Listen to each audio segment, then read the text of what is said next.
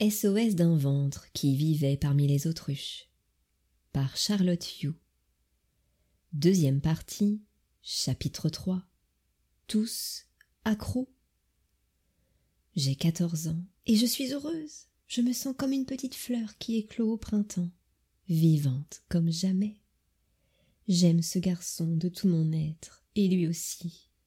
Nous deux, y a plus que ça qui compte. Du matin au soir, il est dans ma tête, il est dans mon ventre. C'est tellement bon de sentir tout son amour. Il vient penser ma blessure, combler le vide. Il console par ses gestes tendres la partie en moi écorchée vive du manque de ma maman Dumbo. Je suis dans ma bulle d'amour toute rose. Avec lui je construis ma vie rien qu'à moi. Je m'émancipe, me libère de la glu collante et noire de ma mère alcoolique. Mon état proche de la béatitude semblait venir signer la naissance d'une nouvelle ère à la maison. Le soir, lorsque je regardais le visage de ma mère inondé des stigmates de son alcoolisme, je ne sentais plus ma respiration se couper, mon ventre se contracter. J'étais en paix. Drapeau blanc. La trêve apportait un semblant d'harmonie au sein de notre foyer. Désormais, les soirées se déroulaient sans le moindre débordement entre ma mère et moi. Mon amoureux était-il un prince charmant, capable de conjurer la magie noire du Mr. Hyde de mon enfance? Ma vie devenait soudain beaucoup plus facile. C'était plaisant de ne plus être indisposé par cette politique de l'autruche. Et pourtant l'ambiance à la maison demeurait glauque. Le soir, quand je descendais me servir un verre de soda, j'entendais toujours le célèbre monologue de ma mère. Elle s'apitoyait sur son sort, les mêmes phrases, toujours en boucle.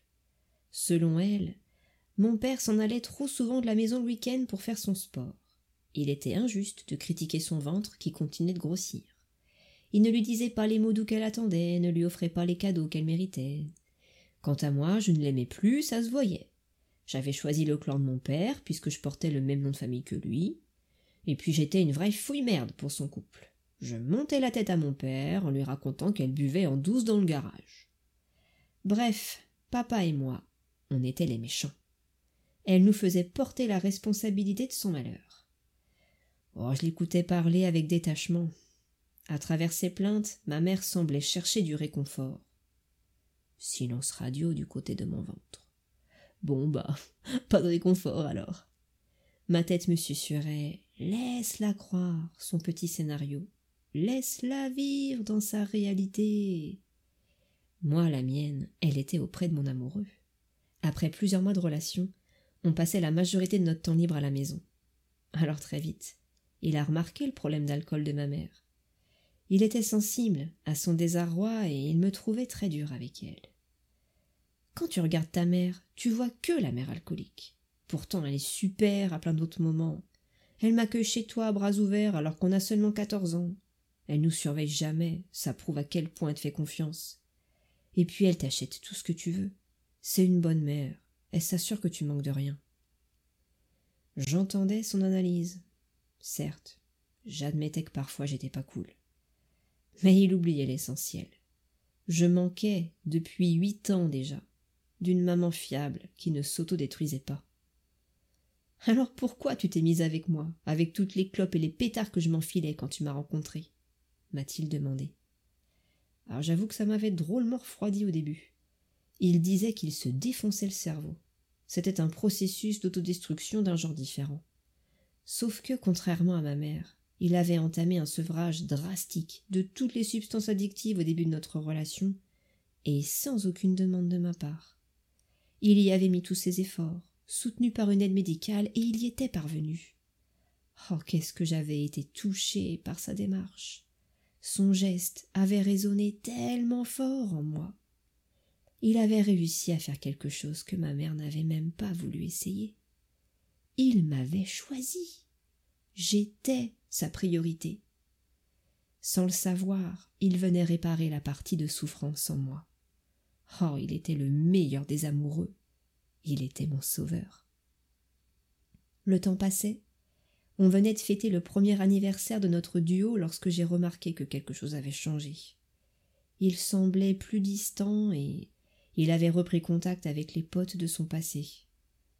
Le jour où je suis tombé sur un paquet de cigarettes, largement entamé dans son sac de cour. Patatras C'est comme si mon cœur s'arrêtait net. En une fraction de seconde, tout a basculé.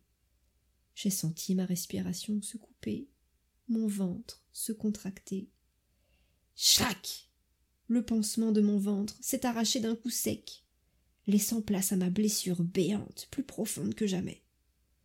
Mon ventre, enragé par ce réveil brutal, a déclenché un violent incendie en moi. Attisé par le vent de ma colère, il s'est propagé à toute vitesse, détruisant les nouvelles fondations de ma paix intérieure. J'ai senti mon cœur de jeune fille s'écrouler en cendres. Une insupportable sensation au goût de déjà-vu. D'abord avec ma mère, puis maintenant avec mon amoureux. Je regardais, démuni, l'histoire se répéter. L'addiction allait avoir ma peau. J'avais pas la force de me confronter de nouveau à ces sombres tourments. Et pourtant, mon amoureux aussi me regardait droit dans les yeux quand il m'assurait que ce paquet n'était pas à lui. Était-ce de nouveau du déni? La politique de l'autruche? Ou est-ce qu'il était simplement trop lâche pour assumer? Quelques jours plus tard, je suis arrivé en avance exprès devant le collège, et là, je l'ai surpris entouré de son groupe de potes, une clope au bec. Ah, c'était pire que de le surprendre dans les bras d'une autre fille. Replonger, c'était la trahison suprême pour moi. Tch Flashback. Des années en arrière, lorsque j'étais tombé sur ma mère dans le garage, la bouteille de whisky débouchée à la main. Une rage très enfouie s'est brusquement réactivée et a grondé à faire trembler tout mon ventre. En une fraction de seconde, j'étais plus du tout maître de moi. Cette fureur, mêlée à un profond désespoir, a pris les commandes de mon corps. Soudain, je me suis vu débouler sur lui à toute allure pour dégager la cigarette de sa bouche d'une violente tape. Oh Stupéfaction générale autour de moi. Puis je me suis entendu lui hurler dessus, tout en écoutant les injonctions dictées par ma tête. Quitte-le tout de suite. Il a replongé, il t'a menti. Fais-le avant d'être complètement démoli. Mon ventre s'est alors métamorphosé en un puissant dictateur. Je l'ai senti serrer ma gorge d'une main de fer. Plus aucun mot ne pouvait sortir de ma bouche. J'étais incapable de lui dire que je le quittais, que nous deux c'était fini. J'ai fini par le laisser en plan pour entrer dans le collège. J'étais en état de choc. Pendant les cours, j'accusais le coup en silence, le cœur lourd. Je m'étais trompée sur lui. Il était comme ma mère. Finalement, aucun d'eux ne m'avait choisi. Dans mon ventre, je me suis sentie totalement anéantie. À ce moment précis, l'addiction est devenue officiellement mon ennemi numéro un. Je la haïssais. Elle osait de nouveau se mettre en travers de mon chemin pour me voler ce que j'aimais. C'était ma plus grande rivale. Oh putain, cette blessure béante dans mon ventre me fait un mal de chien. Impossible pour moi de la soigner, ni même de l'apprivoiser. Il fallait que je ramène coûte que coûte mon amoureux, mon sauveur rêvé. Mon ventre avait trop besoin de lui, de son réconfort, qui agissait tel un pansement asphyxiant la plaie. J'ai mobilisé une grande partie de mon énergie pour tenter de le convaincre d'arrêter de fumer. Mais malheureusement, il percevait mon plan sauvetage comme du harcèlement violent. Résultat, il me tenait à distance et se montrait sourd à mes nombreux SOS. Très vite, son addiction a gagné du terrain. Cigarettes, joints, de plus en plus chaque jour. J'assistais à son enlisement, impuissante. Encore. J'en étais malade. Pour survivre, je m'en suis retournée vers ma solution d'enfant, la musique. Je m'immergeais chaque soir dans diverses mélodies. Remplir tout l'espace phonique de ma chambre me permettait de me sentir contenue. C'était durant ces moments que je pleurais toutes les larmes de mon corps pour évacuer mon mal-être. Je tolérais plus l'addiction. Alors évidemment, à la maison, ça a été le retour des tensions. L'alcoolisme de ma mère gagnait en intensité tout au long de la semaine, pour atteindre son apogée le dimanche en fin d'après-midi.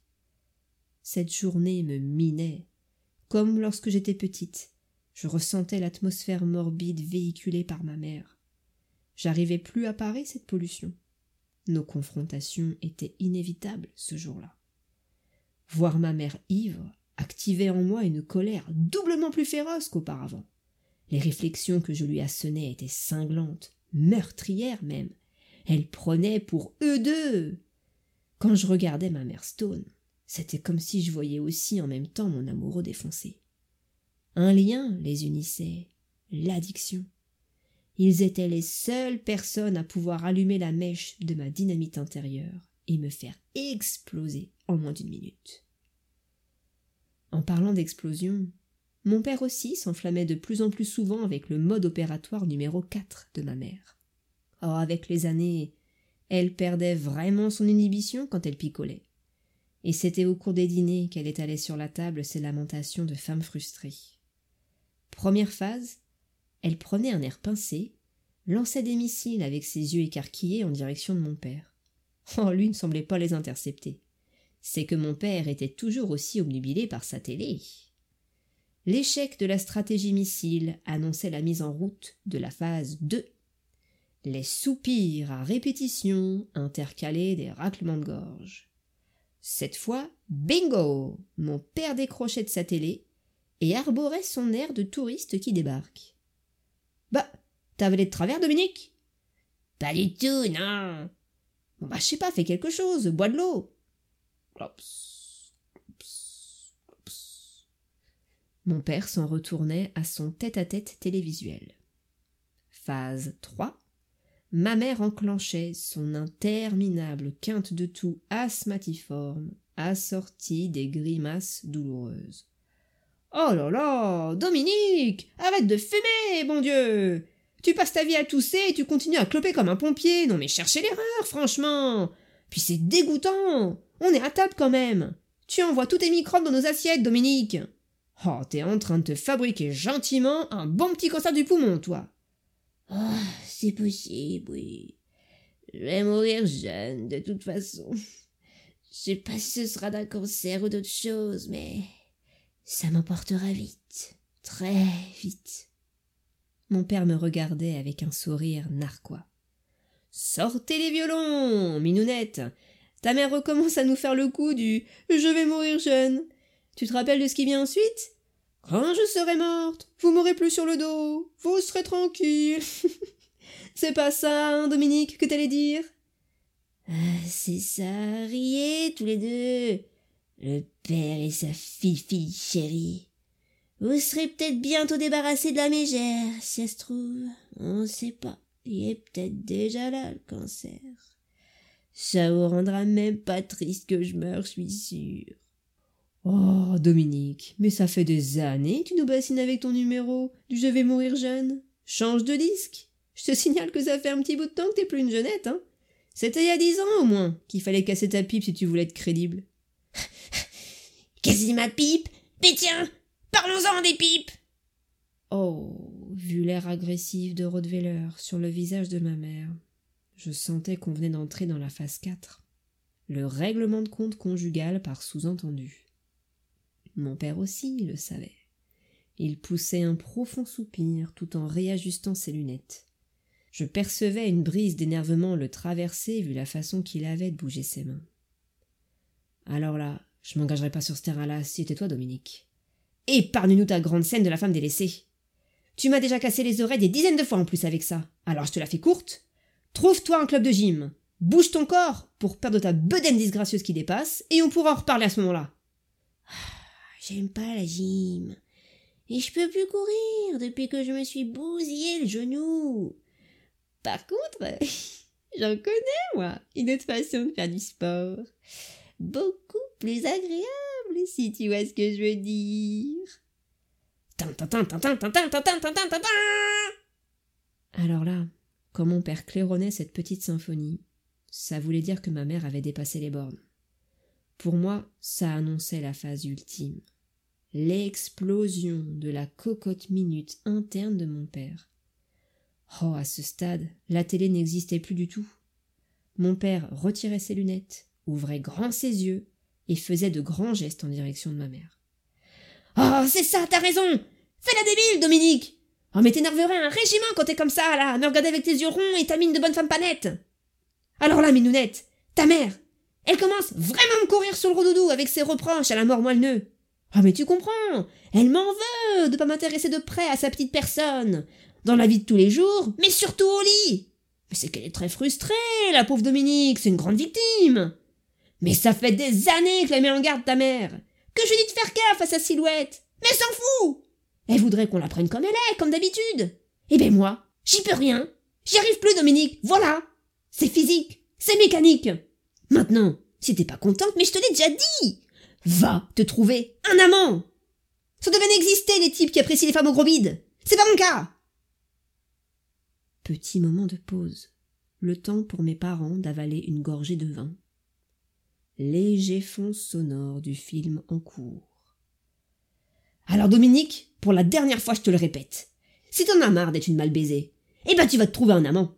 Et surtout, arrête de venir me faire chier T'as pigé ce coup-là Est-ce que tu peux être un vrai goucha quand tu t'y mets? Oui, je suis frustrée, évidemment, parce que j'ai des besoins et ils sont jamais satisfaits. Oh, quand même pas monstrueuse à ce point. Si, c'est ça Oh, Charlotte, qu'est-ce que t'en penses, toi? Non, mais vous êtes pas bien tous les deux. Ce sont vos histoires, ça. De toute façon, moi j'ai jamais compris pourquoi vous restez ensemble. Ça date pas d'hier, vos problèmes. Et vous en êtes toujours au même stade après tout ce temps. Franchement, vous êtes désespérant. Exactement T'as tout à fait raison, Minounette. Elle est désespérante, ta mère. Rien ne bouge, parce qu'avec elle, c'est toujours pareil. C'est comme pour l'alcool et tout le reste. Elle est incapable de faire le moindre effort. Parce que tu comprends, mais c'est pas elle de changer, mais non Elle, c'est madame parfaite C'est à nous de la prendre telle qu'elle est, avec le sourire et la gaule en ce qui me concerne. On n'a pas de bol, parce qu'elle a rien dans sa vie. Pas de copine, pas de passion, pas de loisirs, pas de club de gym. C'est toi et moi, Minounette, l'unique univers de ta mère. Alors elle est là, agrippée à nous, hein comme une moule à son rocher. À nous en vouloir, hein, dès qu'on répond pas correctement à tous ses petits besoins. Oh, je suis malheureux, c'est tout. Mais tu nous fais chier, Dominique. Tu nous saoules Avec tes complaintes, tes grands numéros de picole tous les soirs à table. Alors quoi? Tu voudrais qu'on te plaigne? Mais j'en profite pour te glisser que t'as beaucoup de chance que je m'intéresse pas aux autres femmes parce que s'il y en a un dans cette baraque qui devrait péter sa crise d'avoir à côté de lui une nénette qui se laisse aller, c'est bien moi alors une bonne fois pour toutes, cesse de faire de moi le méchant de l'histoire. Et prends-toi enfin en main. Merde à la fin.